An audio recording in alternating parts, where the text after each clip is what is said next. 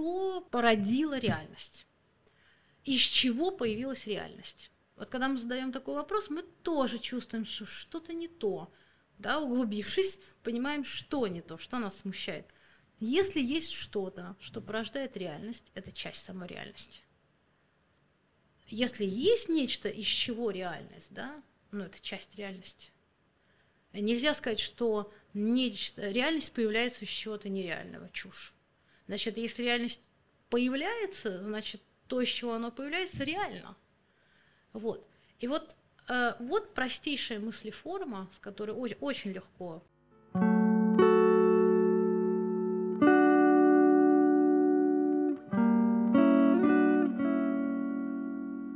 Сегодня у меня в гостях Диана Гаспарян, доктор философических, философских наук и специалист в области западной философии. Можно и так сказать. Здравствуйте, Валентин. Спасибо за приглашение. И у меня постоянная рубрика, я теперь ее просто обожаю. А, это я прошу гостя, эксперта задать мне какой-то вопрос в области, в которой он специалист, а я должен сказать, миф это правда или там, что я по этому поводу думаю, чтобы понять, насколько я плох а, в данной специализации. Да, я просматривала ваши прекрасные примеры уже сделанных интервью, и у меня даже было время подготовиться, но надо сказать, что я не воспользовалась этим шансом. Так, и сейчас э, попробую что-то симпровизировать. Э, ну, давайте я вас проэкзаменую, как студенты на экзамене по философии. Э, как вам кажется, способы доказательства или методы аргументации в какой из дисциплинарных областей более строгие? В философии или в науке? Ну, я чувствую вопрос подвох типичная философия.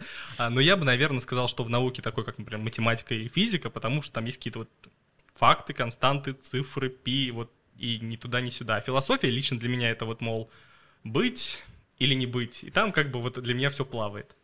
Да, ну вот вы хитро ответили, то есть я не могу сказать, что вы точно ответили неправильно, потому что вы взяли и математику с физикой объединили в один кластер. Mm. Вот, и поскольку вы это сделали, то э, однозначно сказать верный ответ или неверный не получится, но я значит, скажу, в чем была суть подвоха. Значит, э, математика и физика пользуются разными способами доказательства. То есть так называемые э, естественно-научные дисциплины, экспериментальные, Куда относится физика? Туда еще относится микробиология, просто биология, медицина, астрономия и очень много чего. А везде, где речь идет об опыте, фактах, как вы правильно сказали, а, э, постановки эксперимента и протоколирование данных этого эксперимента. Это отдельный домен, так сказать, дисциплинарный, и он называется естественно-научная дисциплина или естествознание. Математику туда э, не относит. Математика относится принципиально к другим дисциплинарным областям, а, где нет эксперимента, нет опыта, вообще нет физических объектов и предметов и вещей, э, с которыми можно проводить какие-то экспериментальные эмпирические действия. Как мы все знаем, хотя бы из курса школы, припоминаем, что речь идет об абстрактных, об абстрактных объектах, например, числах или геометрических фигурах или математических точках специфика которых не только в том, что э, они нигде в физическом мире не встречаются. Ну, нет математической точки в природе, да, и семь э, яблок – это не то же самое, что число семь. Но э, они не могут в природе встретиться при всем нашем желании. Математическую точку, которая неделима, мы не встречаем в природе. Те элементарные частицы, о которых физики говорят, что они неделимы, они являются вероятностно неделимы или на сегодняшний день неделимы, предположительно неделимы, но не не э, доподлинно неделимы в том математическом смысле, о котором мы говорим, о математической точке. Таким образом, характер самих предметов в математике иной и, соответственно, другой способ доказательства. Это умозрительный способ, аналитический, через мысль, через представимость, через мысленные эксперименты и через тот тип, демонстра... Э, тот тип доказательства, который не требует экспериментирования на опыте. Так вот, философия относится к, матем... к математизированному типу, э, то есть, по крайней мере, да, она к этому стремится. И пользуется именно логическими способами, умозрительными. И принято считать, что умозрительные способы, которые фундированы логикой, а, потому что у нас нет другого способа да, умозрить, кроме как логически рассуждать. Вот. А, этот а, способ убедительнее, просто потому, что после того, как мы, например, поразмышляли пришли к выводу, что одна и даже вещь не может одновременно быть или не быть. Вот мы не можем с вами одновременно и дискутировать сейчас, и не дискутировать, да. Мы не можем находиться в этой студии и одновременно в ней не находиться. После того, как мы это помыслили, пришли к выводу, что это трюизм, э, абсолютно э, железобетонная очевидность, мы можем спокойно ложиться спать, не сомневаясь, что завтра утром опыт опровергнет наши с вами досужие домыслы, к которым мы пришли сегодня накануне, и э, мы можем быть в этом абсолютно убеждены. В отличие от ситуации в науке, когда одни считают, что прививка от спутника крайне вредна, другие считают, что чрезвычайно полезно, приводятся аргументы с той, и с другой стороны, но э, то, что объединяет всех ученых, это некий устремленный взгляд в будущее, когда Э, ученые, как представители естество, естествознания, говорят, давайте поживем и увидим, будущее покажет правы мы сейчас или не правы, корректна наша теория или нет, будут внесены какие-то поправки в будущем, может быть, вообще наши текущие э, рассуждения будут полностью сметены. Это покажет будущее.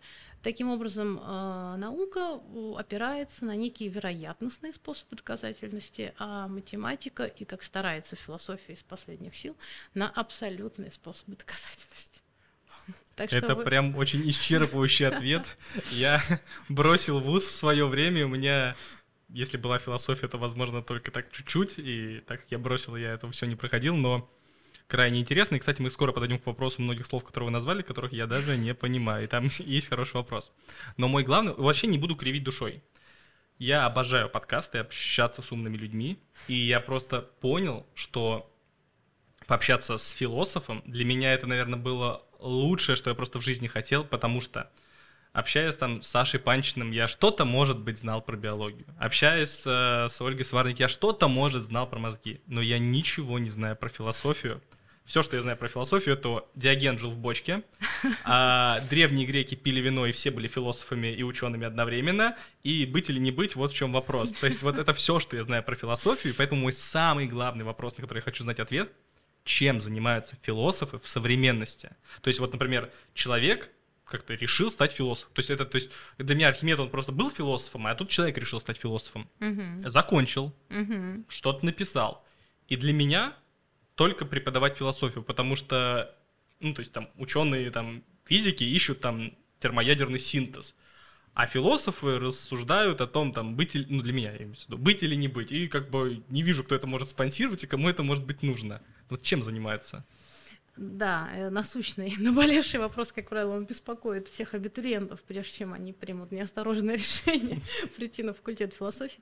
А, ну, э, прежде чем попытаться как-то пролить свет, э, мне очень хочется вас скорректировать, потому что когда вы говорите, что я не знаю, что такое философия, мне кажется, что сейчас у вас, ну, может быть, как раз когда я начну говорить, получится как с этим знаменитым Э, мещанином мальяровским, э, мещанин в дворянстве, который, как известно, после того, как пригласил к себе педагога по риторике, он обнаружил, что вот он всю жизнь говорил прозой, но просто этого не знал. Он тут начал ему значит, показывать, как устроен поэтический слог, и показал различия между прозой э, и поэзией. Он с удивлением воскликнул, а, так значит, я всю жизнь говорил прозой.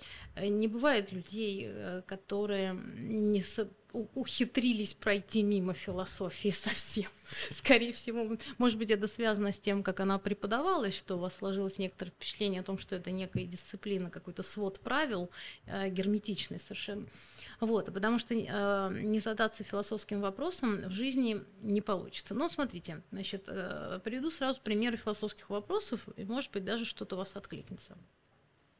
Первые философские вопросы задают дети – Они, например, спрашивают, ну хорошо, вот, э, например, мы с тобой, мама или папа, добираемся до школы. Это вот, значит, мы сначала вот э, такой, таким видом транспорта едем, потом вот этим, вторым, третьим, четвертым и пятым. А вот э, а вот как вообще все появлялось? А, или, например, вот вы мне, значит, рассказываете, что сначала папа и мама у меня были, потом, значит, бабушки и дедушки и так далее. Хорошо, вот даже, значит, э, нам тут, может быть, в детском садике про теорию эволюции рассказали и про обезьян. Ну, обезьяны-то откуда появились? Откуда вообще все появилось? Как оно все начало двигаться? А, как оно, во-первых, все появилось и как оно получило э, некоторое движение. Ну, конечно, родители начнут рассказывать сбивчиво про большой взрыв, думая и сами себя, если это рефлексирующий родитель, ловля себя, ловя себя на том, что они сами толком не понимают, э, что говорят, но вот где-то что-то такое написано, что большой взрыв. Но, возможно, когда они начнут мне это рассказывать, они поймают вот этот момент неуютности, Э, когда э, значит, вот осознают, что как-то очень хочется спросить, а до момента большого взрыва, вот что совсем-совсем ничего не было, и если совсем ничего не было, тогда из чего появлялся большой взрыв? Из какого такого ничего э, стали происходить процессы? Э, позвольте, процессы э, как-то отсылают к каким-то другим процессам, или там, значит, полная, так сказать, плата, отсутствие всякой процессуальности, которая неожиданно внутри отсутствия всякого процесса приводит к какому-то процессу, да, или некое ничто, которое начинает каким-то образом булькать и варьироваться, э, там, двигаться и, и, и приводить к какому-то нечто, чушь. Вот, пожалуйста, первый вопрос, который, э, с которым очень трудно не столкнуться, но, как правило, к этому времени подъезжает наша маршрутка, наш автобус или метро, вагон метро прям уходит э, из-под носа, и мы туда ныряем и напрочь забываем про это вопрошание. Вот, а философ не забывает. Он едет всю дорогу и думает, что это было, и что здесь можно сделать. Еще примеры. А вот сейчас в тот пример хочу задать вопрос. Давайте. А не конкурирует, как это, не идет ли это в разрез э, с религией? Религиозный человек ответит, что ну так все, большой взрыв создал Бог, Бог был всегда. Значит, у этого человека он отрицает философию или это тоже некая философия? А вот здесь э, вот как раз пример с ребенком очень э, к месту, потому что я уверена, что это сделает любой ребенок, но вот как раз э, моя шестилетняя дочка как раз год назад первый раз она это сделала, когда ей было пять лет. Кто-то где-то ее познакомил с этой теорией божественного, так сказать, мы бы это назвали креационизмом, да, ну, где-то она услышала о том, что вот можно все на бок спихнуть. А что она сделала незамедлительно? Она спросила, а Бога кто создал? Это типичный философский шаг, поэтому вот, пожалуйста, пятилетний ребенок это делает легко. Поэтому не помогает. Конечно, правильно вы сказали, что значит, различные теологические конструкции, работая с этой мыслеформой, пытаются что-то сделать, сказать, что Бог, а, используя страшные термины из философии, субстанциален, ну что это значит? То есть он сам себя порождает, то есть он есть начало, собственно, причинного ряда. Но для того, чтобы все это сказать и промыслить, и нарисовать непротиворечивую модель, нужно начинать философствовать. Особенность религиозного э, видения, религиозного объяснения, религиозной оптики в том, что в лучшем случае нам будет дано объяснение, без способности его развернуть, аргументировать и, и что-то сделать с той интеллектуальной неуютностью, которая может возникнуть у слушателя, а она возникнет.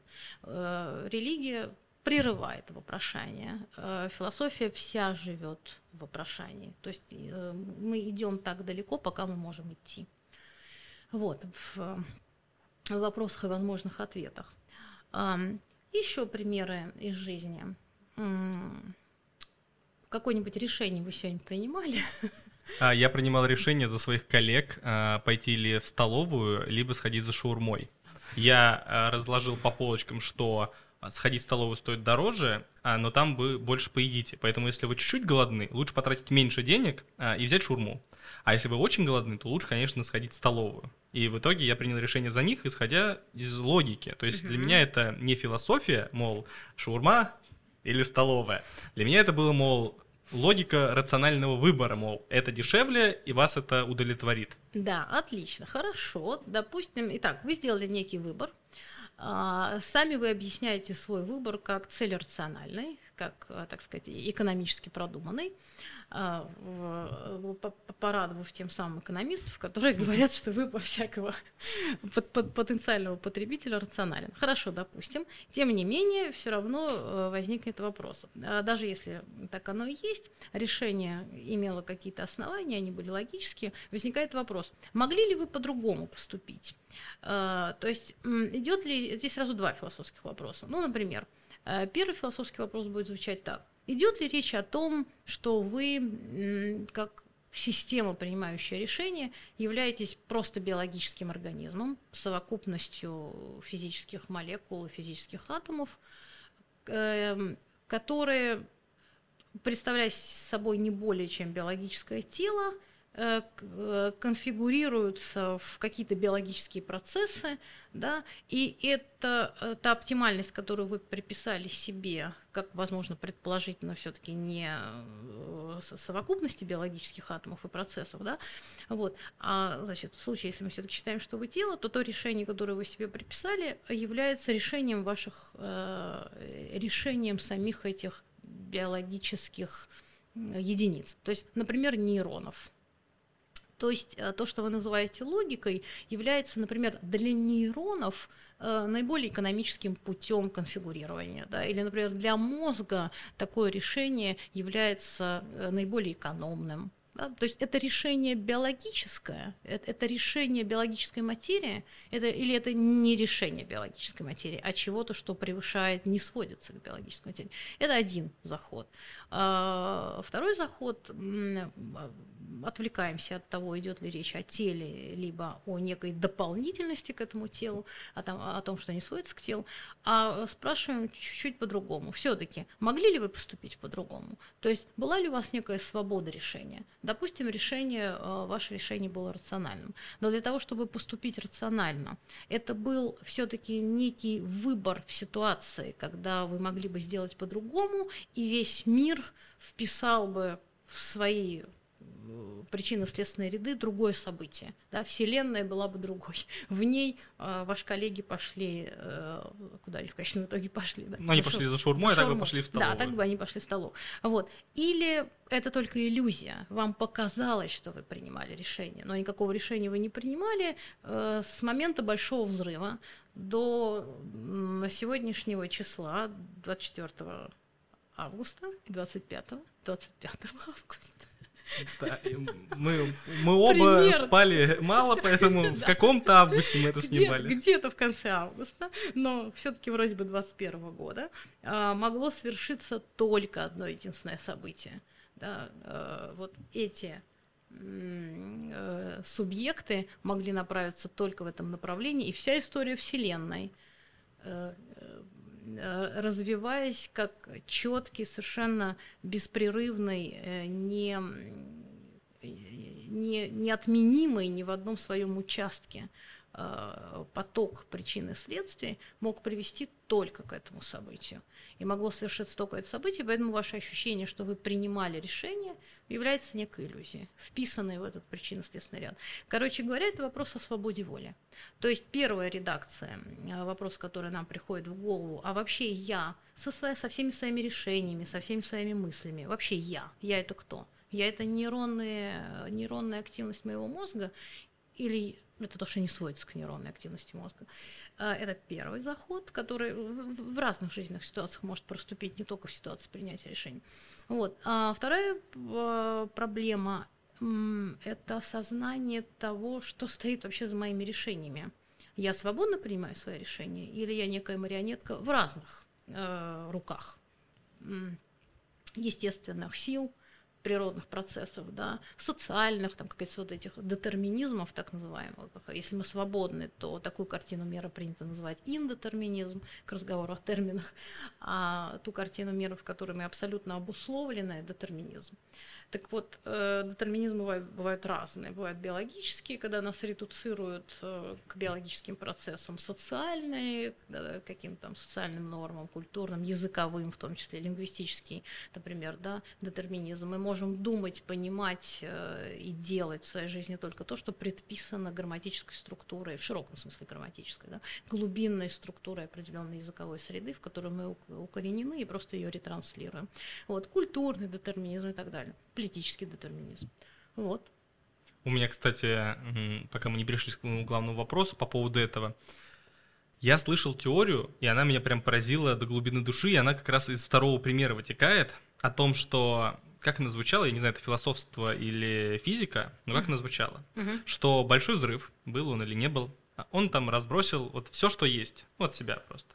И он задал им физическую величину, скорость, например. Uh-huh. И на большом расстоянии, как мы видим, Эта скорость заставила сталкиваться, порождать какие-то объекты, и вот все зародилось, зародилось, зародилось, и через миллиарды лет все распадется опять, ну, то есть на эти составляющие. И еще через триллиарды лет оно соберется опять в одну угу. точку, опять бахнет, и из-за того, что сила и количество материала неизменно, предположим, то сил взрыв будет такой же, скорость будет такая же, а значит еще через миллиарды триллионов лет опять все так же образуется, и опять мы окажемся, то есть в этой студии, и об этом будем говорить, потому что скорость, заданная взрывом, будет и тогда, и сейчас одинаковая. Угу. И я такой типа, вау, сколько раз я уже записывал этот подкаст. Меня это не пугает, меня это как-то, ну честно, не, каких-то ни восторгов, ни, ни испугов нет, я готов это принять, э, этот бесконечный цикл, да, о таком я задумался. Это, да, это та, та ситуация, к которой даже не знаешь, как относиться, потому что с ужасом э, ловишь себя на том, что твое отношение э, является тоже энным отношением, и это напрочь девальвирует ценность самого этого отношения. То есть, если вы ужаснетесь, вы подумаете, так, я же уже ужасался. Да, да, да, и сколько раз я это уже делал. Да, это как-то интересная ситуация, она эмоционально обесценивает. А, ну вот это как раз, да, спасибо за этот пример. Он, очень кстати, потому что вы спросили, чем же занимаются философы. Эм, вот, вот эта редакция – это одна из иллюстраций на языке науки, причем том на языке науки, который нам сейчас ближе, так сказать, э, на основе теории большого взрыва, наш относительно недавний, например, там, во времена Ньютона, ньютонианской механики никто не говорил о теории большого взрыва. То есть это, ну, во-первых, на языке науки, во-вторых, на языке относительно современной науки, не более чем иллюстрация абсолютно философского концепта, который ну, разные, может быть, мы можем найти название, но самое культовое, даже, может быть, когда-то вы его слышали, концепция вечного возвращения. А вообще она была свойственна всем грекам. Сейчас расскажу вообще, откуда такая а, мысленная конструкция появилась. Но вот это название «вечное возвращение» Ницше активно ввел в, оборот философски общекультурное. У Борхеса есть красивый цикл рассказов о вечном возвращении, как раз вот э, о такой перспективе, что, быть может, это все вполне реально, и мы тут э, не, не в первый раз делаем все то, что мы делаем.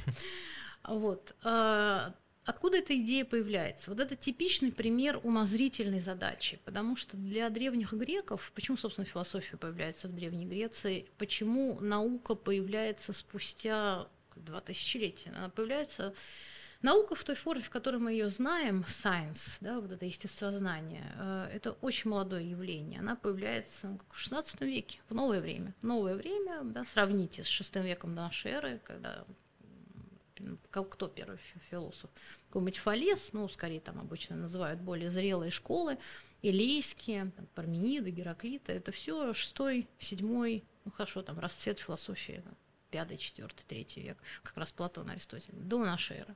Значит, э, о чем могли думать эти чудесные люди, да, понятия не имея обо всем о том, о чем мы знаем сейчас. А думали они э, вот о чем много о чем, но в частности задаваясь вот этими космологическими вопросами, имея в виду, что есть только один способ размышлять и а, доказывать, ну, как-то обосновывать свои размышления, чтобы они не, оставляли, не оставались голословными, это, собственно, вот этот математический, умозрительный, логический, давайте будем говорить, логический способ обоснования. И вот, конечно, первый вопрос, который нам приходит в голову, э, статус событий. Вот э, он, здесь все взаимосвязано. Конечно, этот вопрос активно связан с тем, появился ли мир. Разумеется, древние греки, первое, о чем они начинали думать, а возникал ли мир. Если возникал, то, скорее всего, уничтожится. А, так уничтожится ли мир? Да? Какие еще вопросы должны волновать человека, кроме вопроса судьбы Вселенной? И вот когда они задавались подобными вопросами, то ход мысли был следующий. Но э, ну, давайте попробуем рассмотреть, что такое Вселенная. Думали они без единого микроскопа, чисто умозрительно. Ну, некое собрание каких-то э, объектов. То, что объект может быть разложим, это понятно и очевидно, причем для греков, э, да, собственно, и для нас с вами, то есть не нужно думать, что вот они думали по-другому, как раз то, что я сейчас рассказываю, это тот опыт мысли, который доступен нам всегда, и он никуда не денется, и через 3000 лет, если мы еще будем живы, если Homo sapiens сохранится, он будет думать абсолютно теми же тропами мысленными. Так вот, а, то, что любой, любой объект разложим, очевидно, не потому, что мы это видим в опыте. Опыт э, для древнего грека – это абсолютный ноль информации. Это вечная майя, сон, галлюцинация, иллюзия, которой веры нет. Потому что э, на опыте много чего происходит. Э, на опыте мы видим э, плоскую землю, на опыте мы видим маленьких людей, а при приближении они стремительно увеличиваются. Да? На опыте мы видим всякие твердые э, там, весло или еще что-нибудь, прямые предметы, опущенные в какую-нибудь жидкость, сломленными, да, что является оптической иллюзией. Короче говоря, опыт – это какое-то скопление оптических иллюзий. Поэтому любой мысленный ход – это мысленный ход, который лучше делать с закрытыми глазами для верности, запершись где-нибудь э, в какой-нибудь комнате, куда не проникают никакие будоражащие звуки извне. Объект разложим. Значит, Вселенная состоит из разложимых объектов – а, хорошо, до бесконечной ли, до, можем ли мы сказать, что любой объект делим до бесконечности? Можем ли мы сказать, что Вселенная состоит из бесконечно делимых объектов? Не можем, потому что абсурд. Э, достаточно взять любой э, объект, вот этот стол, и подумать, а состоит ли он из бесконечного числа элементов? Ну, э, если мы скажем, что состоит из бесконечного числа элементов, э, это такая глупость, которую мы незамедлительно увидим, потому что значит, состоять, даже сама конструкция да, лингвистическая тут все показывает, состоять из бесконечного числа элементов нельзя. Если состоит, значит, есть границы. Ну, потому что если бы этот стол состоял из бесконечного числа элементов, он никогда бы не был столом. Он был бы бесконечным распадом из ничего в ничто, таким вечным процессом. Да? То есть что это? Чтобы собраться и сконфигурироваться, должны быть границы. То есть некий, некий предел собираемости. Поэтому всякий объект имеет границы, и всякое сущее, если Вселенная есть, а не не есть, да, если это некий объект, значит, он не может э, состоять э, из бесконечного числа элементов. Значит, он есть нечто законченное, это некое математическое множество. Ну, это некое множество, выстроенное по математи... мыслимое по математическому типу, как некое множество, замкнутое, состоящее из конечного числа элементов. Иначе его бы просто не было. Вообще греки терпеть не могли идею бесконечности, потому что они чувствовали, что они понимали, что мысль все время куда-то туда уклоняется, там, а вдруг продолжу, да, если найду, там, бесконечного числа элементов, да, а если еще один найду. Вот, э, понимали, но ставили заслонку, потому что понимали, что э, понятие про бесконечности содержит в себе роковые логические противоречия. И э, возвращаясь к идее законченности, понятной, логически непротиворечивой, мы говорим, Вселенная замкнутое множество. Тогда каков статус всякого события? Вот э, Сократ сидит под деревом, обмахиваясь э, ветвью оливы, о чем-то там размышляет, да, срез. Идея очень простая получается, что тогда каждое событие э, есть конфигурация вот этих вот элементов во Вселенной в природе, если хотите, назовите. Но если число этих элементов ограничено, тогда любое событие – это их конфигурация. Вот молния, вот гроза, вот Аристотель пробежал, опаздывает в Ликей. И э, если всякое событие – это конфигурация, то есть это некое динамическое состояние вот этого множества элементов, да, как они соединились, грубо говоря, множество, в котором только три элемента, А, Б и С, то нынешнее состояние Вселенной – это расстановка А. Мгновением позже состояние Вселенной – это конфигурация С, А, Б и так далее. Ясно, что простейшая да, математика, понятная школьнику, число комбинаций ограничено. Если число элементов ограничено, множество замкнуто, число комбинаций ограничено. И мы мгновенно уходим на идею вечного возвращения. Всякое состояние Вселенной – это некий, даже не временной срез, здесь почти нет времени. Здесь для времени не остается места. Это просто математизированный срез. Вот такой комбинации элементов. И когда все э, возможные комбинации состоятся, цикл комбинаций запускается заново. получается некая цикличная э, жизнь, да, цикличная жизнь Вселенной, всего космоса, как говорили греки, не использовали понятие Вселенной, это более такая действительно натурализованная а, величина, но более натурализованный термин. Вот они говорили космос, подразумевая и фьюсис, природу, и бытие, как вот все сущее, да, то есть в таком широком философском смысле, ну, все то, что есть. Вот. И все. Так мы получаем эту идею вечного возвращения.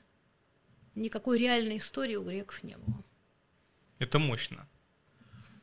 И наконец-то, я думаю... да, не, ну это прям... Мурашки у меня под конец уже прошли. Вот эта мысль, это, конечно, да. А чем современный философ-то занимается? Абитуриенты пугаются, вы их отговариваете или нет. Вот они закончили, не отлетели. Какой их путь дальше? Не с философской точки зрения. Да, ну, ну смотрите, если э, вот с такой прям дидактической вопрос задаете, э, то есть Здесь два, два разных вопроса. Один вопрос, а, кем э, люди становятся, будучи дипломированными философами, даже не так, получив философское образование. Это один вопрос. Потому что получив философское образование, не обязательно становиться каноническим философом. То есть, получив философское образование, можно заниматься очень много разными вещами. Я думаю, что среди ваших коллег, которые, особенно в современном мире, как раз целый бум эм, вот запроса и, предложения, что прекрасно, э, разных интеллектуальных практик в, в любых сферах. Э, популярная там, науч-поп, да, способность популярно рассказать о каких-то научных теориях. Э, в, в медийных областях на стыке журналистикой с политологии, в каких-то социальных средах, да, быть неким аналитиком смыслов, там очень много философов, с ну, людей, получивших философское образование. То есть это такие люди, которые редко остаются безработными, как раз-таки именно получив этот диплом. Но среди них есть э, небольшое количество а, таких а, отмеченных каким-то несчастьем, может быть, которые не ограничиваются получением а, диплома, а намерены, а, собственно, работать по профессии. Да? То есть есть экономист, который использует экономическое образование, но не работает по профессии, а есть экономист, который работает по профессии. И действительно есть философы, которые работают по профессии. Что делают философы? Философы продолжают делать то, что они делали всегда. Они продолжают решать философские проблемы, которые никуда не делись. Вот некоторые я вам привела в пример. Может, еще какие-то э, приведем.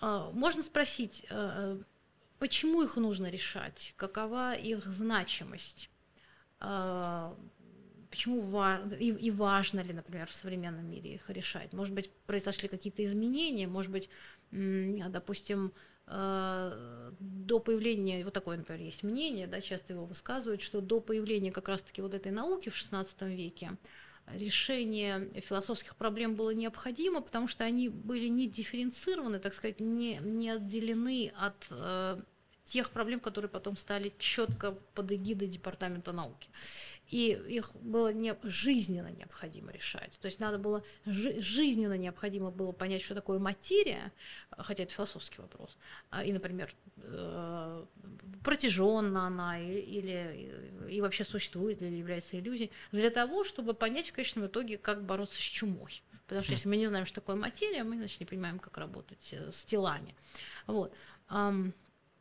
А сейчас, когда в научном мире произошла э, специализация, то запрос на вот эти большие концептуальные вопросы э, непонятно где и как, собственно, какова их значимость. Ну, наверное, двояким способом здесь можно отвечать. Э, один более простой и более, так сказать, понятный. Он заключается в том, что никакого реального и окончательного отделения на самом деле не произошло. Вот вопросов, которыми занимается только наука, а, собственно, кто еще решает задачи в этом мире? Э, ученые, э, ну и, в общем, философы.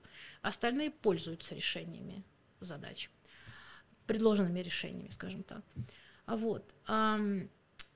реального разделения произошло, произошло некое дифференцирование. Дифференцирование произошло, я бы сказала, на какой-то скорее идеологической платформе, да, то есть ученые более осознанно э, смогли отрефлексировать, что они могут работать э, до какой-то степени и в какой-то мере, да, могут работать и не получив, не получая ответы на какие-то вопросы. То есть такая своего рода психотерапия произошла мощная. Вот, э, вот этот переломный момент, это конец 19-го, начало 20 века, когда наука сам, сама дала себе слово, что она не будет больше э, таким вот э, невротиком, который не может работать, потому что ответы на большие вопросы не получены.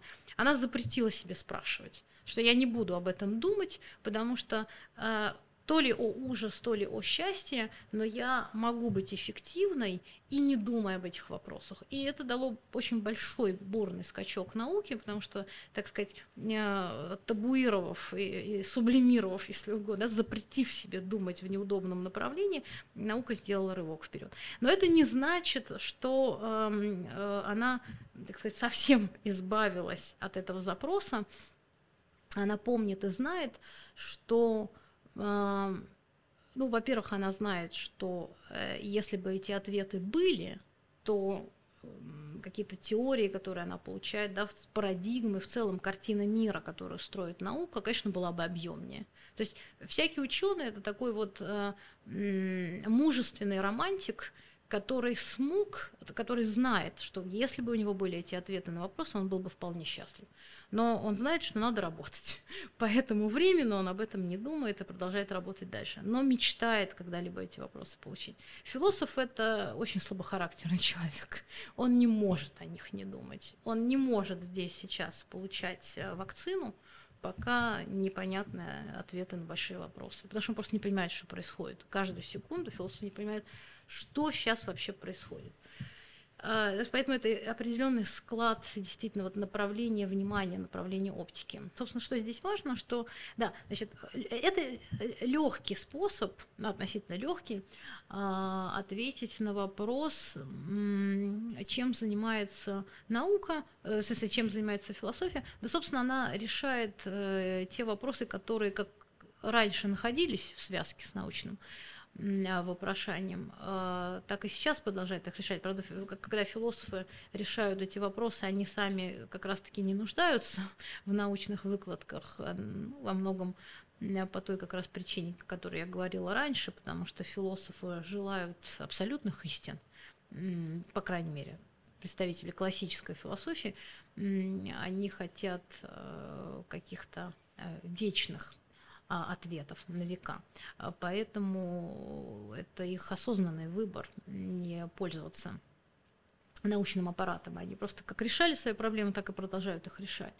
Вот. Другое дело, что э, сейчас, когда э, появились разные вот эти дисциплинарные области, они размежевались, в частности, наука отделилась, э, то люди продолж... научились что-то делать, связанная с умственной деятельностью, да, они научились что-то делать без того, чтобы постоянно обращаться к этим вопросам.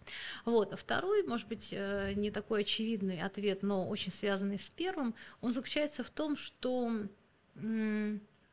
никакая сколь угодно полная объяснительная картина, которую нам дает научное знание, в конечном итоге, да, вот у нас есть, э, у человека есть некий э, запрос на вопрос, предполагающий ответ, вообще даже составляющий сути истину человека, существо, природу самого человека. Это очень простой вопрос, и все его прекрасно знают, он почти евангелически звучит, да, это вопрос, э, что есть истина, а как оно на самом деле. Вот мы все хотим понять, как на самом деле. Так вот, Этим занимаются ученые, ученые отвечают на вопрос, как на самом деле. И возникает вопрос, ответ, который нам дадут э, ученые, и постоянно дают. Они постоянно корректируются, эти ответы, да, то, что очень раздражает философа. Но, допустим, вот, допустим, по-другому нельзя отвечать на вопрос. Допустим, вот каждая следующая теория сметает предыдущую, и философа это повергает э, в, даже не просто в уныние, а как раз в возмущение. Он говорит, да нет, значит, вы не нашли истину, значит, вы вообще никогда не нашли истину. Вы какой-то ерундой занимаетесь, потому что если вы хотя бы единожды нашли истину, то уже бы не искали.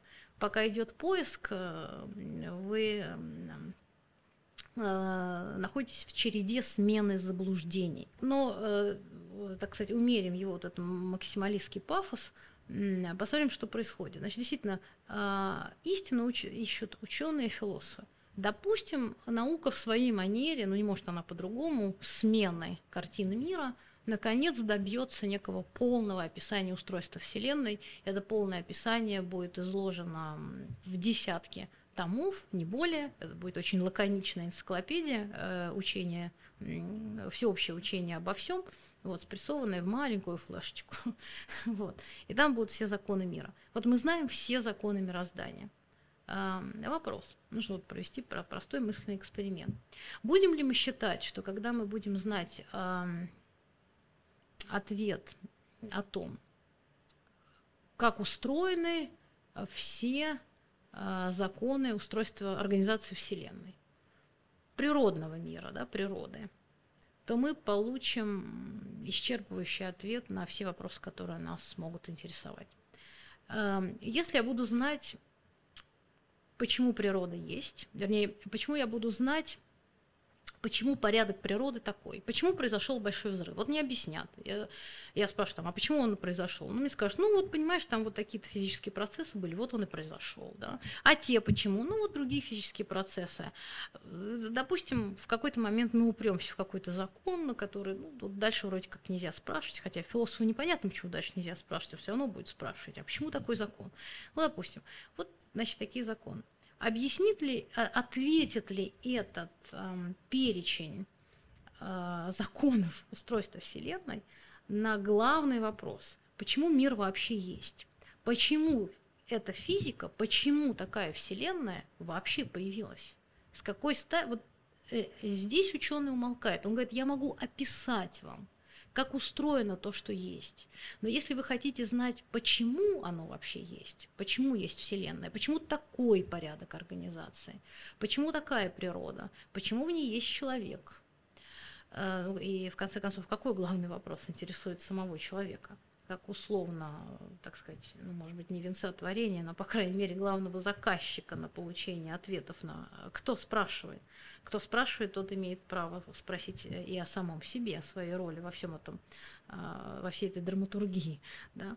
Почему я есть? Почему я есть? Ну и главный вопрос, который интересует человека, почему я временно есть? Почему я есть, а потом предположить, почему я э, в какой-то момент есть, почему я не разделяю жизни всей Вселенной, почему я фрагментарно здесь есть. И, допустим, э, нам дадут какие-то естественно-научные, вот э, упомянули в перерыве, а, возможную теорию, э, замешанную на генетических объяснениях о том, что человек и все его, так сказать, ну, его э, биологически, вообще человек сводится к своей собственной биологической активности, а биологи... он есть не более чем тело, а жизнь тела полностью держится на потребностях э, генов. Гены должны ретранслироваться, поэтому все, что происходит с телами, с любыми организмами, есть некая логика редубликации генов. И возникает вопрос, а почему так? Э, тогда гены становятся главным героем. Да? Тогда мы, хорошо, если человек э, это теперь не более чем э, оболочка, упаковка для генов, значит, здесь гены ведут главную линию, они, так сказать, дирижируют всем оркестром. Хорошо, тогда спросим генов, гены, почему вы так себя ведете? Что? Как, что вы себе позволяете? Что здесь может сказать генетик? Ничего. Он скажет, ну давайте я вам поподробнее опишу, как ведут себя гены. Очень хорошо, но почему так? Почему такой порядок? А, в этом вопросе почему, который эм, человек или может быть, это быть кто-то, может быть кто-то другой, но сам характер этого вопроса, почему, который упорно подставляется под любую описательно-объяснительную картину, во-первых, это есть, собственно, вот этот философский вопрос, но его это, это очень странный вопрос. Это вопрос, э, выдающий глубокую неудовлетворенность тем описания, то есть неудовлетворенность подмены объяснения описанием. Очень часто, вот, э, собственно, в чем особенность научной э, картины, научной теории, что под видом э, ответа на вопрос, да, что это такое, что, что такое мир, что такое человек, нам описывают некий процесс. Но описание и объяснение это действительно разные уровни, и вот вот эта наша неудовлетворенность, когда мы после того, как нам детально все описали, спрашиваем, а почему это выглядит именно так, почему это происходит именно так, и я недоволен. Э, почему-то у нас всегда остается какой-то э, смысловой балласт, то есть у нас всегда остается какой-то, какая-то незакрытая, не, не так сказать, зона удивления вопрошания, а, которая не покрывается вот этим естественно-научным объяснением. Так вот, философы – это те люди, которые продолжают, а, которые, во-первых, это знают, они знают, что эти вопросы никуда не денутся. То есть, а, ну, э, можно запретить себе спрашивать, но мы будем помнить о том, что мы себе запретили, да, мы будем это знать. Это нельзя сделать бывшее не бывшим, да, нельзя, так сказать, развидеть эти вопросы. И философы – это те люди, которые продолжают спрашивать и решать по-другому. Философы дают принципиально другие ответы, не естественно научные, не похожие на эмпирические, не похожие на описательные. Это другого рода э, ответы, которые, собственно, и есть да, э, ответы, порождающие разные философские системы и разные философские теории. Вот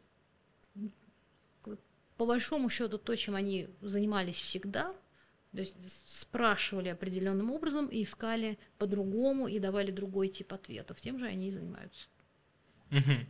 А, перед тем, как все равно задать вопрос, чем занимается именно каждый абитуриент, у меня вопрос. А имеет ли смысл, философский вопрос, а, смысл заниматься философией, если мы не можем, как и ученые, пробить вот этот грань, что было до Большого Взрыва? Потому что, как по мне, я склонен к тому, что вот мы обычный биологический вид, мы были, нас не будет, и для Вселенной ничего не изменится. То есть я такой прям, э, не знаю, как это называется, не буду умничать. Есть такая картина мира. Да, да. вот. И ну, если вот мы принимаем это, что ну, мы не можем прыгнуть выше головы, потому что наш мозг, как мозг муравья. Муравей никогда не поймет человека, мы не поймем муравья, а мы не поймем, как, появился, как появилась Вселенная. Так какой смысл задаваться любыми вопросами, если они все не имеют смысла? Типа, мол, живи здесь сейчас, кайфуй. Угу. Но это, это вот то, что вы говорите, это определенная позиция, это определенная точка зрения, которой, конечно, есть масса альтернатив. То есть, э, смотрите, э, э, во-первых, философия считает, что у нее есть ответ на вопрос. Да. Конечно. Ну, например, касательно вот этих вопросов больших, значит, их можно даже упаковать там, в четыре главных, это Кант делал. Он, он давал довольно-таки скептическое решение. А, что, что это за вопросы? Это вопросы о возникновении, такой целый блок вопросов, да, о возникновении э,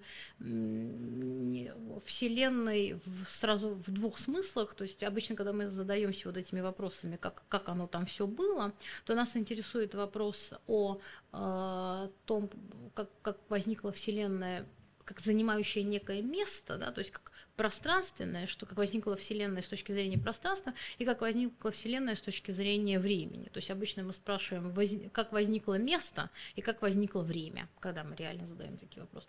Вот. У нас есть вопросы о делимости всего, то есть эм, это, причем это вопросы, вот именно эти вопросы, это те вопросы, которые заходят на территорию науки. Потому что наука тоже спрашивает, откуда все.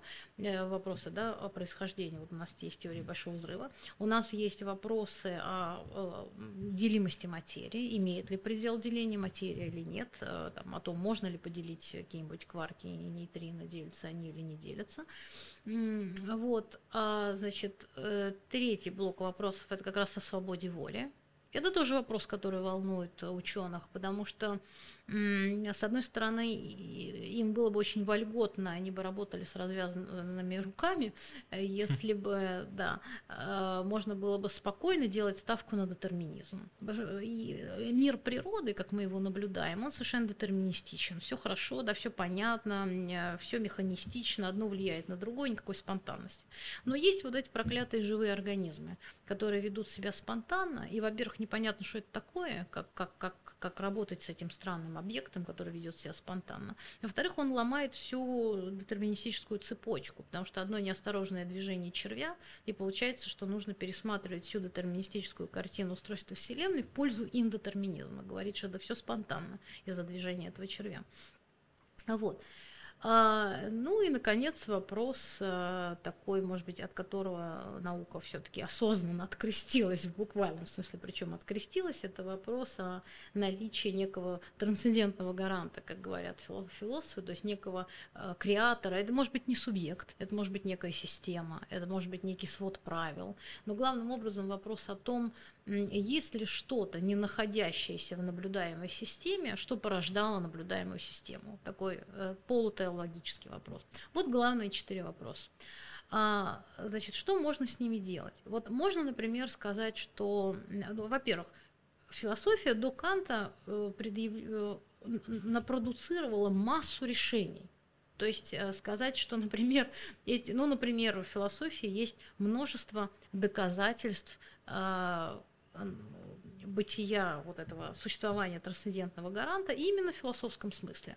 То есть э, не, не в религиозном, потому что если бы ей нужно это было делать в религиозном, она просто сказала бы, что некий креатор есть и поставила бы точку. Она э, предлагала логические доказательства, можем там какие-то рассмотреть, например, если захотим. Вот, то есть у нее были решения. Она э, желала доказать, что обязательно должна быть некая система, который порождает все наблюдаемое, иначе, значит, э, бессмысленно, иначе у нас просто там будет масса противоречий. А, вот, есть... Э, ну а разве вот здесь же сразу не возникает угу. вот этот вопрос, а почему так получилось? а кто создал ту систему? То есть вот я говорю, что вот этот вопрос, а почему? То есть даже если вот все показать на микрофлешке, все равно вот этот будет вопрос, а почему так, а не иначе? Он же не может быть решен, потому что ну, мы не знаем, как иначе. То есть мы не знаем, что такое четырехмерность, пятимерность, шестимерность. Угу. Ну, то, что мы трехмерны. И вот, мол, даже философ же может философу всегда просто сказать, а почему? Да, есть, правильно, есть такой момент, поэтому философы придумали такое понятие субстанции, а, да, некая кауза суи, как они говорят, то есть причины самой себя. А, без этой мысленной схемы вообще не получится рассуждать. То есть философы приду, понимают прекрасно, что у нас есть потребность все время, так сказать, до бесконечности длить вот этот э, так, поток вопросов. Это, собственно, еще в античности тоже неплохо понимали. Аристотель был первый, который говорил, что если вы будете бесконечно спрашивать, э, что из чего, то, по идее, у нас, э, у нас вообще никакого положительного ответа не получится, вы будете все время Э, находиться в ситуации да, спрашивания, но э, секрет в том, что когда мы э, спрашиваем, у нас э, мы бы, скажем так, мы бы не спрашивали, если бы у нас уже не было бы идеи некого завершения.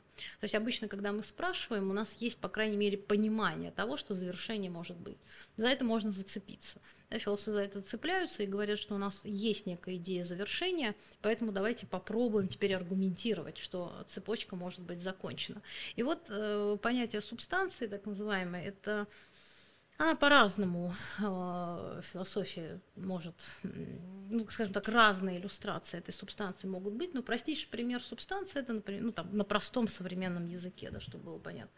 Э, это, например, реальность. Вот то, что мы считаем реальностью, в самом широком смысле, да, вот все, все положение дел, любое положение дел. Если мы, так сказать, проанализируем наше понятие реальности, мы поймем, что такое субстанция, просто саму логику этого понятия задумаемся, можем ли мы сказать, что э, реальности много. Э, вроде у нас не получается так подумать, потому что когда мы начинаем думать о том, что реальности много, мы понимаем, что, подождите, подождите, э, разные реальности всегда есть части одной реальности. Реальность всегда одна. Хорошо, тогда можем ли мы спросить себя, а что э, э, породило реальность? Из чего появилась реальность? Вот когда мы задаем такой вопрос, мы тоже чувствуем, что что-то не то. Да, углубившись, понимаем, что не то, что нас смущает. Если есть что-то, что порождает реальность, это часть самой реальности. Если есть нечто, из чего реальность, да, ну это часть реальности. Нельзя сказать, что нечто, реальность появляется из чего-то нереального, чушь. Значит, если реальность появляется, значит, то, из чего оно появляется, реально. Вот. И вот вот простейшая мыслеформа, с которой очень, очень легко понять. Очень простейшая. Что... Очень да, простейшая. да, просто. По, э, вот, э, значит, понять, что оказывается есть такая конструкция, которую не получается раздробить и не получается сделать так, чтобы э, ну, не получается построить модель, из которой она возникала бы. Вот это и есть понятие субстанции философии. Э, неважно, как это называется, главное понять этот ход мыслительный. Вот. И этот мысленный ход заключается в том, что, оказывается, мы можем прекращать спрашивать. То есть вначале мы как раз говорили о том, да, что мы всегда будем спрашивать, а оказывается нет. Есть ситуация, когда я, конечно, могу попридуриваясь поспрашивать, но я могу производить в качестве информационного шума да, вопросы, а из чего реальность? Но тут же по-хорошему, честно и ответственно положа руку на сердце, понимаю, что это бессмысленный вопрос. Потому что я прекрасно понимаю, что реальность из реальности. Так вот, есть противоядие, да, это я к тому, что вы говорите, всегда угу. можно продолжать цепочку.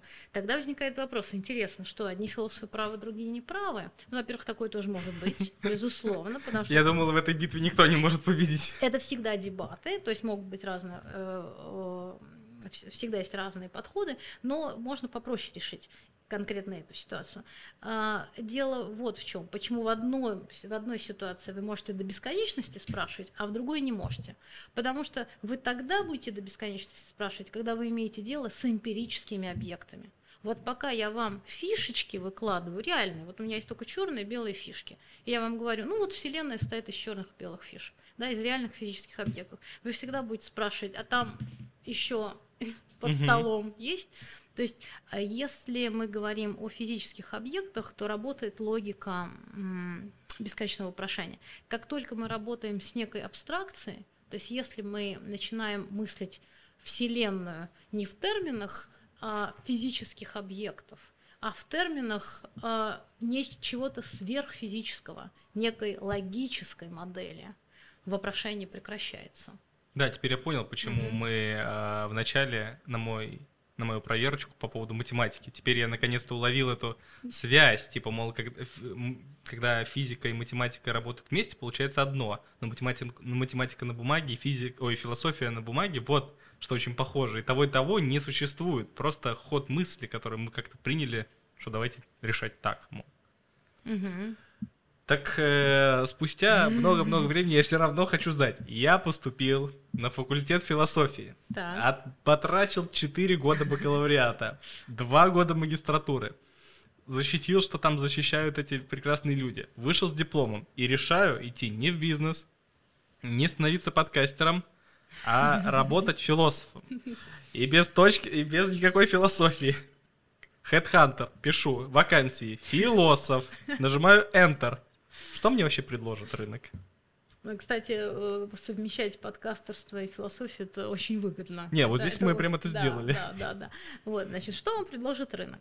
А, ну, я уж не возьму сказать, что прям предложит рынок, надо мне самой попробовать это. Ну, вернее, я знаю, что предложит, он предложит академические должности. Вот. И вы, конечно, зададите очень правильный, резонный вопрос, что это, так сказать, как раз-таки... Наука, которая плодит э, учителей, которые плодят учителей, и так до бесконечности. Да, что же вы, чему же вы учите, да, извечный вопрос. Значит, э, если мы абстрагируемся от академических должностей, философ как человек, который здесь сейчас философствует, пишет философские книжки. Масса современных философов, которые пишут философские книжки. Значит, а какие они философские книги пишут? Давайте какую-нибудь возьмем на вскидку и посмотрим. Значит, ну, можно грубо разделить на две такие большие области. Значит, есть эм, круг да, философских текстов, философской работы – который решает абсолютно конкретные вопросы, ну, например, вот э, что такое сознание, как сознание связано с телом. Можем ли, должны ли мы сказать, что сознание это только физическое, эм, физический процесс или что-то несводимое а, к физическому? Вот. Э, свободно ли сознание или оно полностью детерминистично? Казалось бы, скажете, ну, совершенно абстрактный вопрос. А э, имеет ли это абстрактное, э, так сказать, вопрошание, возможно, абстрактная теория какое-то практическое применение? Я потом вернусь к к тому, что по-хорошему философия не обязана иметь практически. Более того, философия не то, что не обязана, она даже не должна оправдываться. Это нельзя, нельзя в качестве апологии воспринимать то, что я говорю, потому что философия э, на заре своего возникновения, там пишет прекрасно Аристотель в метафизике, он сразу говорит, ребята, если вы хотите какого-то прикладного назначения, сразу говорит, да, что так как бы возвращаем деньги тем, кто купил билеты, придя сюда за чем-то прикладным. Все по-честному честно, ничего прикладного не будет, и очень аккуратно, красиво объяснил, почему так. Я могу это в конце сказать. А, давайте попробуем увидеть какой-то приклад. Потому что современный мир требует прикладных назначений, и, и современный мир так устроен, что он ухитрился даже у философии вытребовать каких-то прикладных последствий. И, и, соответственно, вопрос, является ли сознание чисто биологическим продуктом или не сводимым к чему-то биологическому, мы выходим на очень конкретные вопросы. Например, в области психологии, экономики. Вот э, можно ли программировать решения, можно ли влиять на решения людей? Э, как можно влиять на решения людей?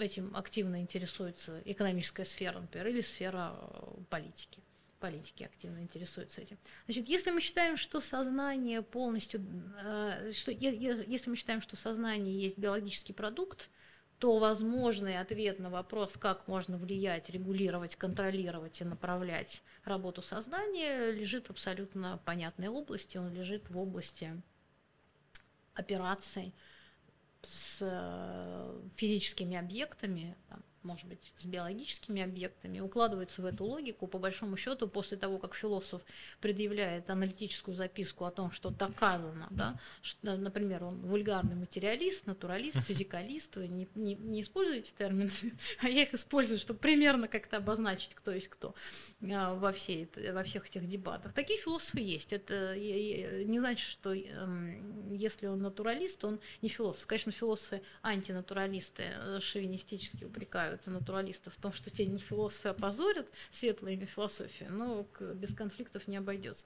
Вот. Значит, тем не менее, он, э, почему он философ? Потому что он кабинетный мыслитель. Он, э, в отличие от э, психологов, нейробиологов, нейрофизиологов, нейролингвистов, не проводил трепанации черепа. Он сидел и мыслил, придумал энное количество мысленных аргументов, э, логических, доказывающих, что сознание есть биологический продукт. И предъявил аналитическую записку в некий комитет, который значит, эту записку принимает и говорит, все отлично, понятно, теперь мы будем знать, теперь понятно, как влиять на решение потребителей для того, чтобы они что-то покупали, что-то не покупали.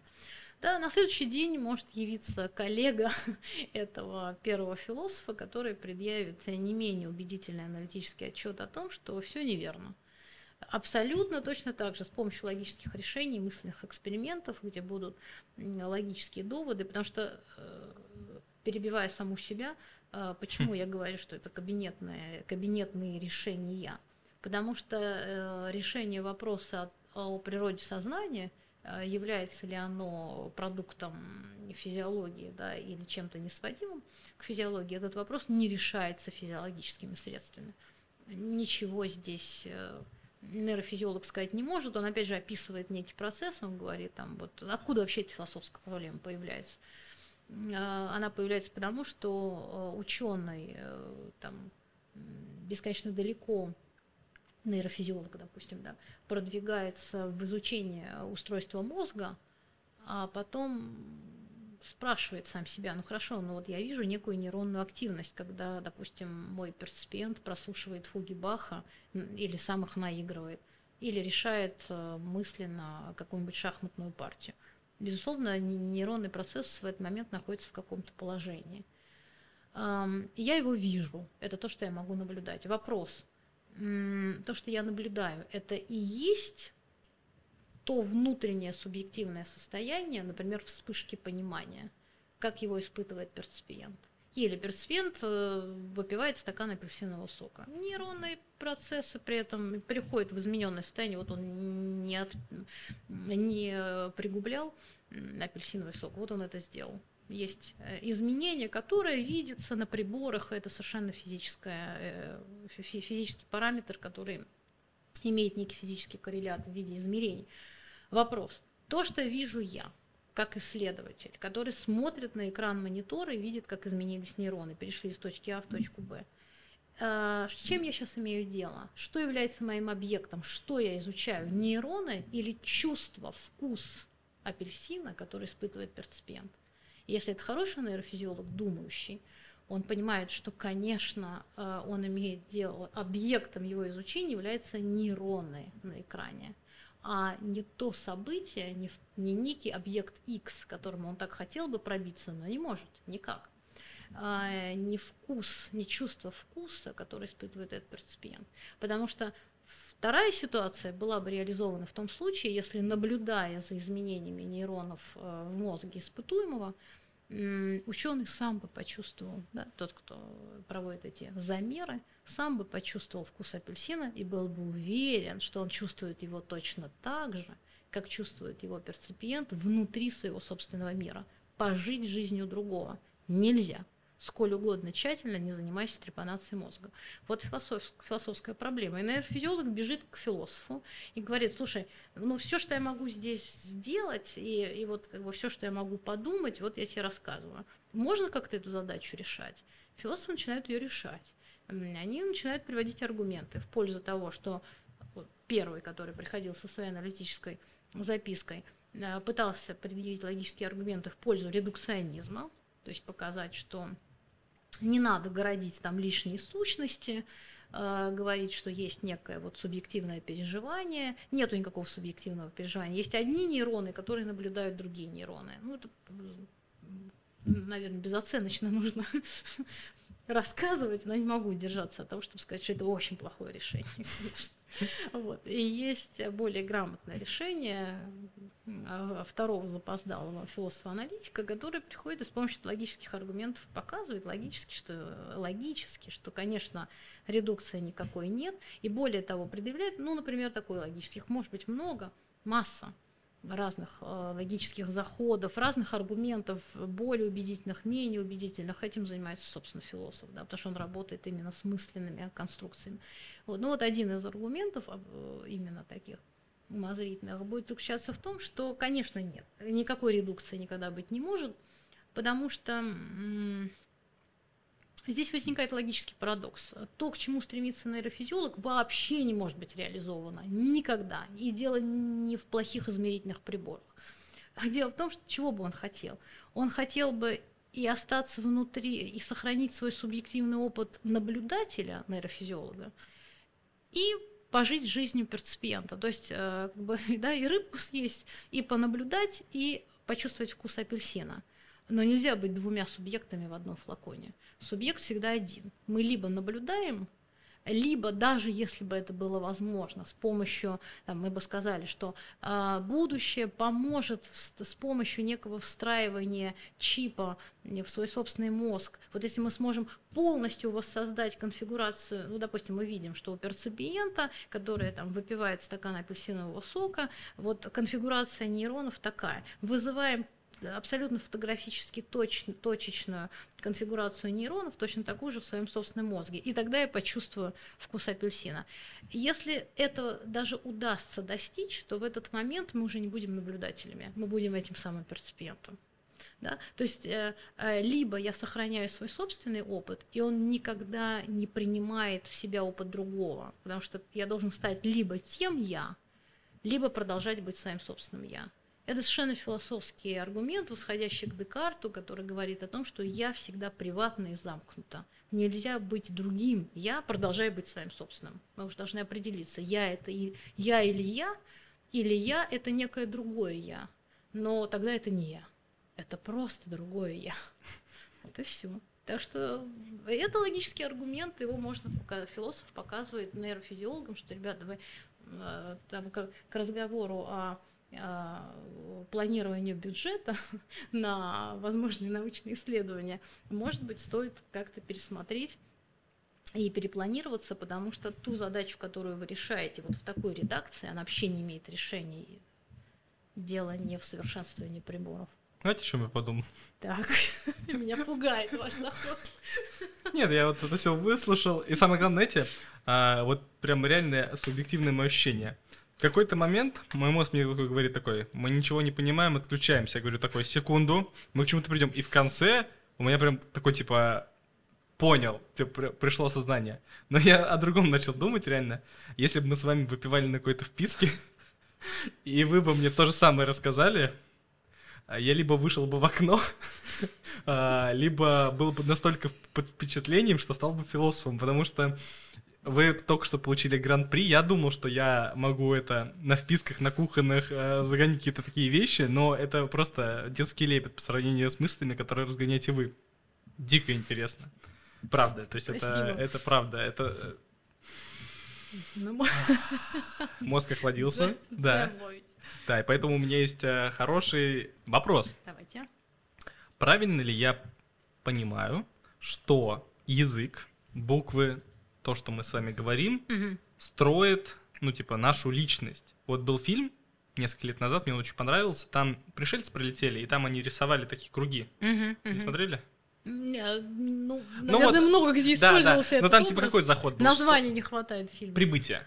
А, знакомо, очень. Вот. Да. Ну, в чем суть? Да, там, да. Э, э, мне очень интересно с философской точки зрения, что это значит. Он такой: э, прилетел корабль пришельцев. Угу. Собрали лингвистов, историков, физиков, ядерщиков, думают, ну что делать? И поднимаются туда. Приходят и видят такое ну, стекло, такое мутное. Угу. И там щупальца. Ну, то есть видно, что какой-то внеземной объект. Так. И он постоянно рисует такой круг, который на конце чуть расходится ученые думают, думают, там, что это такое, как это, это. И вот главная героиня, она лингвист, там, супер профессор, говорит, наверное, общаться с нами хотят. Ну, то есть это же логично, типа, мол, при, пришелец хочет общаться. Она начала, короче, все это разбирать, там, находить взаимосвязи, это фильм идет, вообще все очень интересно. И к чему все приходит? Она понимает, что это язык, mm-hmm. делает его алфавит, mm-hmm. и начинает с ними говорить их же рисунками. И когда она это делает, а, оказывается, у этих существ, у этих пришельцев, у них нет понятия времени. То есть у них нет никакого времени, у них есть всегда угу. прошлое, будущее. И как только она изучила их язык досконально, она сама перестала ну, типа, понимать, понимать время. А, а, нет, она начала а, жить все, все жизни одновременно. То есть тут же она видит смерть своего ребенка, который умер в будущем. Тут же она видит его рождение. То есть ну, не как флешбеки, она проживает этот момент. Mm-hmm. И там, как я понял, философская мысль в том, что язык формирует мышления. Угу, Потому что, например, угу. у нас же в русском языке нет понятия остроты пищи. У нас острая — это режущая. Угу. Но это же не описывающий фактор чили-перца. Для Конечно. меня чили-перц — это теплое, обволакивающее. Ну и, возможно, и это неправильное описание чили-перца.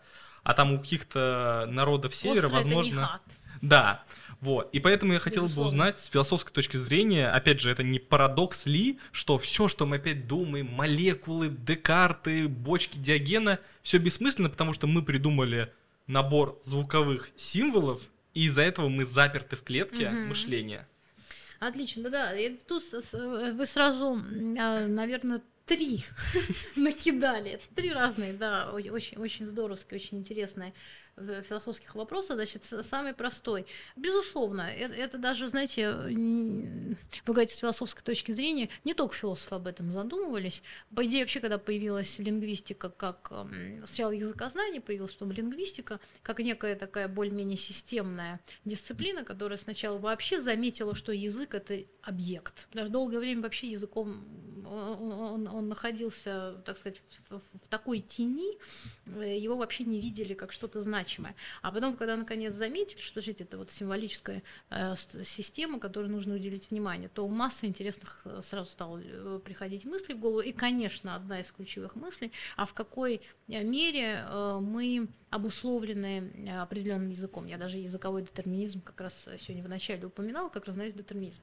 И да, действительно, есть целая группа исследований, бум вот такой трактовки, о которой вы говорите, пришелся где-то тоже на наверное, первой половины 20 века, и сейчас благополучно присутствует, причем с переменным успехом, потому что был э, некий э, момент, когда идея того, что да, мы э, полностью детерминированы языком, была на коне, потом некий спад, ее очень активно критиковали, не только на Западе, но и в России, и сейчас опять некий подъем.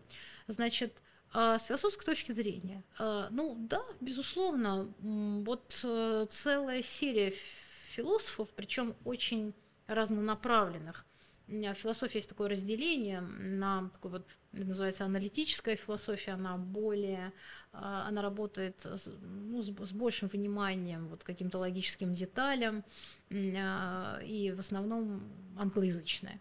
Вот. А есть философия так называемая континентальная, у нее немножко друг, другой способ работы, но э, я могу назвать двух крупнейших философов, которые один из традиций аналитической, а другой из континентальной, которые так бы руки друг другу не подали, потому что они очень по-разному работают и мыслят, но приходят к одному и тому же выводу о вот этом языковом э, детерминизме. Э, это Людвиг Гинштейн, э, аналитический, ну, не очень, может быть, правильно было бы так уж совсем на него бирку навешивать, но скорее аналитический философ. А и Фердинанд Сосюр, он не философ, он лингвист, Э, который э, вообще, собственно, э, и стоял у истоков зарождения лингвистики, вот как некой дисциплины, которая, по идее, то, что они писали и делали, филос... Wittgenstein именно философствовал на эту тему, Сосюр не философствовал, но зато вся последующая традиция вокруг сосюрианства – это огромная философская традиция, в основном французская, которая привела вот к этой идее о том, что мы целиком и полностью заперты, вну... не, даже не то, что мы внутрь языка заперты, берите больше, радикализируйте эту идею. Все, что есть человек, это и есть проявление языка, манифестация определенной символической системы. Ходы мысли это грамматический строй языка. Э, там, структура, полностью вся рассудочная деятельность сидит на Э, определенной символической системе, системе языка. Причем в широком смысле сначала начали с понимания языка в узком смысле как естественного языка, да, э, языка э, неких фонем и акустических образов. А потом с появлением семиотики это наука, которая занимается знаками вообще. Понятие языка очень сильно расширилось. Язык это не просто э, э, язык, который мы можем производить горлом, да, это язык жестов, это язык танца, язык образов, языки э, определенных культурных ритуалов. А сейчас, любите про современность спрашивать, продолжается бум семиотики. Есть понятие там, биосемиотики, когда речь идет о том, что, например, там вот э, все природные формы, там, говорим, редубликация генов э, или во, вообще любые там устройства организмов, там, вообще все сущее есть тоже не что иное, как манифестация, да, проявление определенных знаковых систем. За всем стоит некий код, стоят коды, да, э, коды исчислимости, такая глобальная мета а, айтишная метафора. Вот. За всем стоят некие коды, которые просто вот э, транслируются в некие формы, в некоторые проявления, поэтому, конечно, все, что есть, есть просто проявление некого кода. Вот.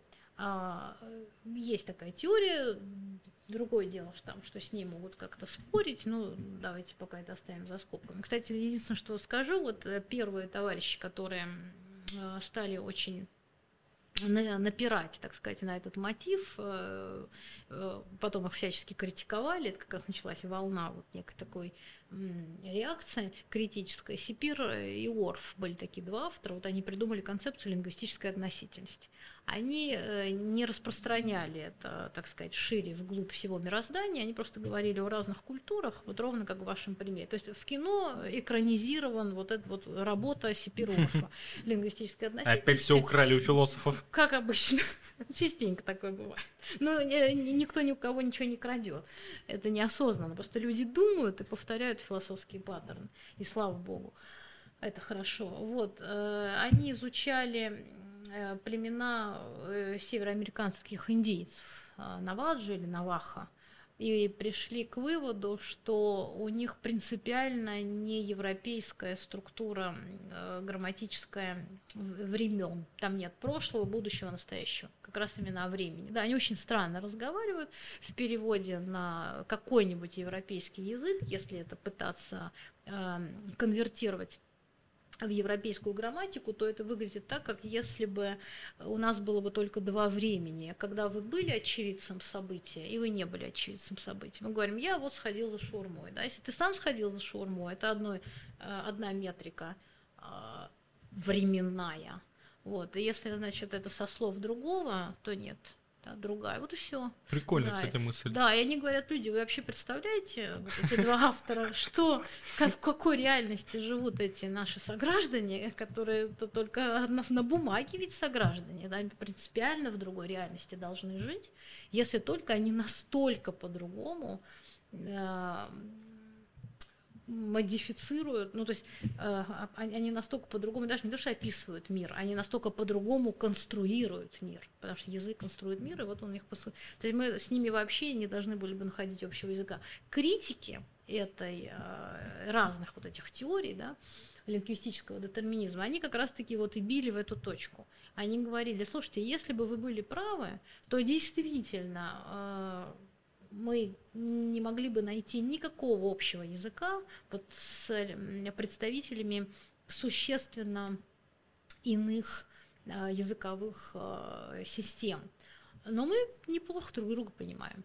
То есть если мы поговорим а, с вот этим замечательным вождем этого племени или просто рядовым представителем этого племени, то мы не увидим драматических различий. Мы в какой-то момент вообще начнем хорошо друг друга понимать и всегда договоримся. Это такие вот, знаете, э, противники э, глобализации в области э, лингвистики языка и культурных культурно-лингвистических различий и сторонники глобализации. И вот это вот столкновение, пик пришелся как раз на конец 80-х, тогда же э, случился некий спад а, фантастической популярности Наума Хомского. Это наш, можно с гордостью говорить, соотечественник, но, к сожалению, а, насколько я помню, он все-таки родился в Штатах, а, родители его иммигранты из Беларуси, Наум Хомский, то есть, в общем, он все-таки имеет к нам непосредственно отношение, но он кажется ребенком, или ребенком эмигрировал, или даже там родился. Вот он сейчас жив, это совершенно гениальный лингвист, ему, наверное, около 90 сейчас лет. Вот. Хомский стоял у истоков революции отношения к языку, а именно вот с точки зрения понимания того, насколько язык полностью формирует вообще человеческую природу. То есть человек есть э, с, форма существования языка. Вот. Он, он это делал, может быть, более вот этими натуралистическими средствами, потому что больше, так сказать, связывал с мозгом. Философы это не всегда, не, не, ну, определенные философы а, не любят. Вот. Но в данном случае не суть, важна логика. И он как раз-таки вот отец-основатель так называемой генеративной лингвистики, который говорил о том, что э, все, что совершенно парадоксально, с кем он боролся? Он боролся с бихевиористами, которые считали, что человек рождается чистой доской. Это причем тоже совершенно классические философские дискуссии, уходящие вглубь XVI века. Человек это табула раса, э, Лок такой был, Джон Лок, эмпирик, который вот э, основатель вот этой всей волны эмпиризма, которая сейчас довольно-таки популярна в современном мире, которая трактует, что человек это, он рождается вот пустой флешкой, чем становится человек? Э, носителем тех данных, которые вы туда скинете. Вот. И противники эмпиризма, в частности, противник самого Лока Ливниц, ну и, конечно, не один он, там целый плеяда а, знаменательных имен философских, э, которые возражали и как раз Хомский является скорее сторонником вот этой вот э, да, противоположной эмпиризму точки зрения, в чем их идея, она заключается в том, что, ну, как говорил Лейбниц, да, э, значит, в разуме нет, Лок говорил, в разуме нет ничего, чего ранее не было бы в чувствах. Все, что я получаю, то есть в переводе на флешку и данные нужно говорить так, на флешке нет ничего, кроме данных. Вот, рационалисты говорили, в разуме нет ничего, чего не было бы в чувствах, кроме самого разума, то есть в терминах флешек и данных нужно говорить, э, там, на флешке, кроме данных, есть структура самой флешки которая, если бы не была структурой флешки, вы бы на нее никакие данные не скинули. Более того, там, два века назад данные было некуда скидывать, потому что не было структуры флешки. Структура первична. А потом, что хотите, скидывайте, но не сбрасывайте со счетов устройства этого механизма. Так вот, э, Хомский как раз-таки как последователь э, вот этой логики, структурности флешки э, говорит, что мы, в отличие от, людей, от бихевиористов, которые считали, что язык это просто, ну вот, допустим, как ребенок научается китайскому языку.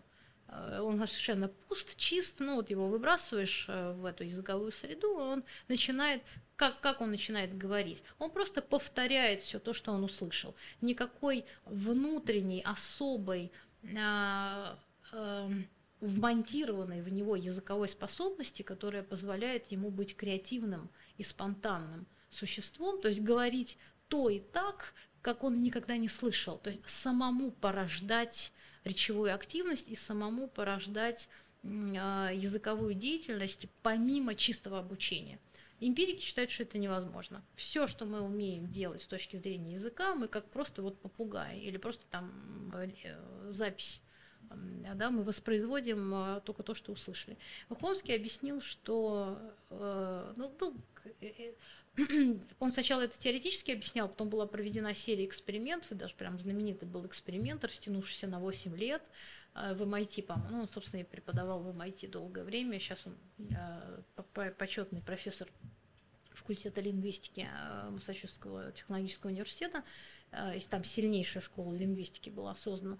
И, по, и если я не ошибаюсь, как раз MIT инициировал этот длительный эксперимент, Значит, что он говорил теоретически? Он говорил, слушайте, ну вы там глупости не говорите, вы глаза разуйте, вы посмотрите, что делает трехлетний ребенок с языком а, в свои три года. А, он, э, если бы он воспроизводил только то, что он услышал, э, ну, он просто не умел бы говорить наши языковые компетенции даже, так сказать, в своих самых примитивных формах демонстрируют колоссальный прирост способности.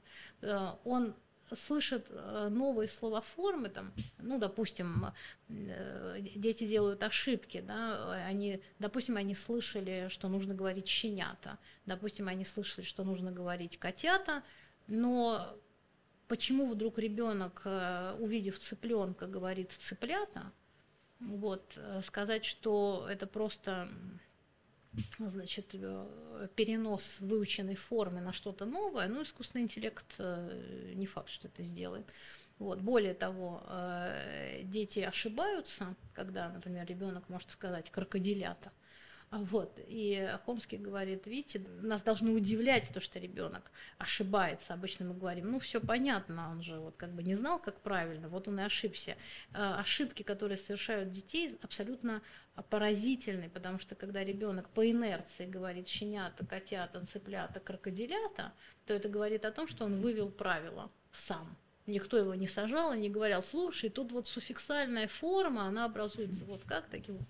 То есть э, позиция Хомского заключалась в том, что вот мы чрезвычайно спонтанно, и потом, когда был проведен этот эксперимент, это подтвердилось. Он заключался в том, что просто на протяжении длительного времени записывалось все, что слышит ребенок, и записывалось все то, что он говорит. Mm-hmm. И, грубо говоря, это все сопоставилось, и легко было увидеть э, правоту Хомского. Бихевиоризм был так на, на длительный период времени посрамлен. Ну, конечно, не благо, нельзя сказать, что благодаря только этому эксперименту или серии других. Действительно была э, прям целая полемика 20-летняя, очень много работ выходило с той и с другой стороны. Не-не, потом... а, а что там, что там, э, чуть-чуть подробнее? Вот ребенок они говорил, а совместили, да? и было видно, что ребенок выдает гораздо больше языковой новизны, чем он То слышит. есть, типа, все, что он слышал, ну, буквально он слышал пять слов, а смог сказать семь. Э, ну, э, дело не в словах, слова мы не можем э, придумывать, да, слова мы воспроизводим. Грамматические конструкции. Ну, типа вот окончание, постройку предложений, то есть он сам, ну, нигде не слыша это,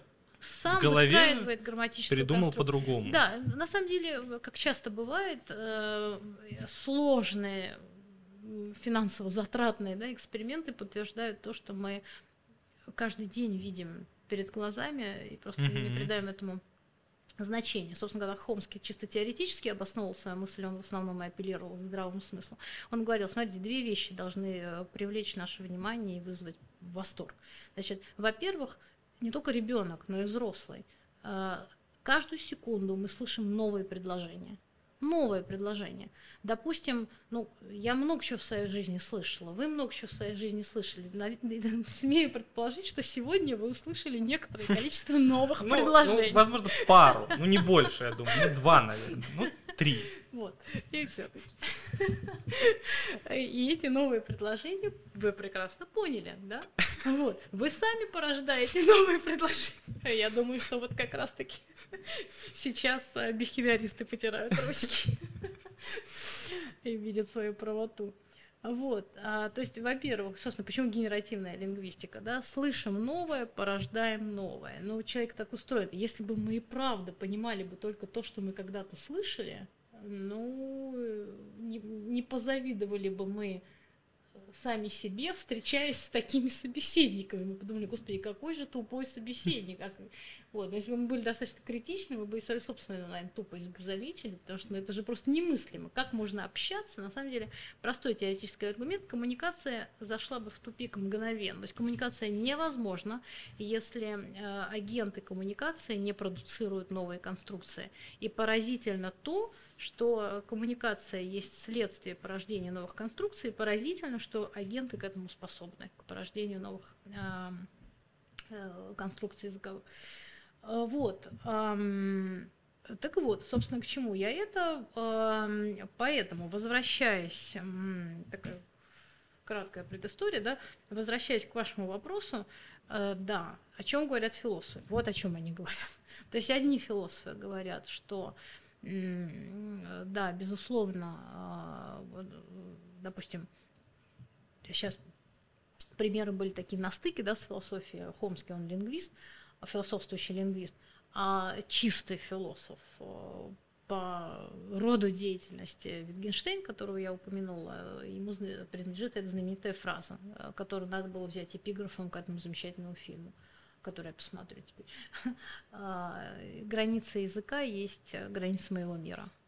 Вот. То есть, конечно, Э, то, как мы говорим, и то, что мы в принципе можем сказать, э, детерминирует ту картину, в которой мы располагаемся. Конечно, э, Витгенштейн, когда говорил о языке, он имел в виду не только лингвистический язык, но и логику. Потому что язык, это такой, может быть, и нюанс, ну, очень простой – ведь язык, вы очень хороший пример привели, действительно, с острой и, и hard, и spicy, допустим, да, я часто привожу другой, но их миллион, да. Какой вы приводите? Я привожу пример с чаем. Strong tea и а, крепкий. Кре, а. да, крепкий чай и strong tea. Ну, strong это не, не, не крепкий в значении а, том, который... Там, наверное, насыщенный надо говорить. Ну, то есть да. больше заварки. Ну, да. насыщенный да. чай. Насыщенный чай, концентрированный, концентрированный чай. чай. хорошая фраза. Да, да, вот. Почему он крепкий? Почему он strong? Непонятно. Более того, ясно же, что там э, любой человек э, изучить, ну, даже, ну, там, хотя бы немножко знающий более чем один язык, э, не нужно там никакой особой рефлексии, чтобы увидеть этот колоссальный разрыв между переводом слов. Потому что, конечно же, никакого перевода, любой перевод это чист, чистейшей воды компромисс. В каком-то смысле, наверное, лучше всего это знают билингвы. Потому что а, когда мы изучаем какой-то язык, э, уже этого достаточно. Просто изучая язык во взрослом возрасте, мы видим прекрасно, что а, на идиомах это особенно понятно, да, а, почему льет как из ветра, из ведра это cats and dogs, да, ясно же, что здесь передаются другие культурные смыслы, другой, другой шарм, другое послевкусие от фразы, да, да все другое, вот другая реальность. Э, вот, а у нас, значит, как из ведра. И, и, и, и, соответственно, ощущения тоже другие. Но билингвы вообще просто имеют возможность жить в разных реальностях, потому что когда ты хорошо знаешь другой язык, ты чувствуешь вот это удивительное, невербально, поствербальный аромат от каждой фразы. Почему мы часто говорим, ой, ну это, ну можно там какую-нибудь пословицу перевести на русский или там на, вот, на английский, ну это, конечно, не то, но не передать шарма там какого-нибудь, да, э, высказывания или просто слова, которая вот в себе несет вот эту насыщенность культурно. Не надо быть лингвистом, не надо быть философом, чтобы эти вещи знать. Нужно просто чуть-чуть, э, как, да, чуть-чуть изучать другой язык. Вот. И, э, конечно, это все дает основание говорить, что а, язык э, – это то, что формирует вот эту а, экстра, экстралингвистическую реальность. Да? А, язык формирует ту реальность предположительно вещей, предположительно там объектов, с которыми мы как бы соприкасаемся помимо языка, мы думаем, да, ну стол, он вот, ну, блин, ну какая разница, там стол это или table, вот, ну вот же у меня Главное, вот ощущение... чтобы face table, да? Да, главное, чтобы этого не случилось, да, со мной, но на самом деле а, мы живем в мире впечатлений, не в мире объектов, а в мире впечатлений, а впечатления формируются языком, да, поэтому язык. Я зашел на кинопоиск, просто вы такой хороший эпиграф сказали. Я хотел посмотреть, а есть ли у этого фильма настоящий эпиграф? В трейлере, например, нет? А... Как же они могли пройти мимо Wittgensteina? Да, то есть э, я такой подумал, блин, если они его написали, это было бы очень круто. Обычно пишут э, на постерах или что-то типа такого, но походу нет. Если что, на монтаже вставлю.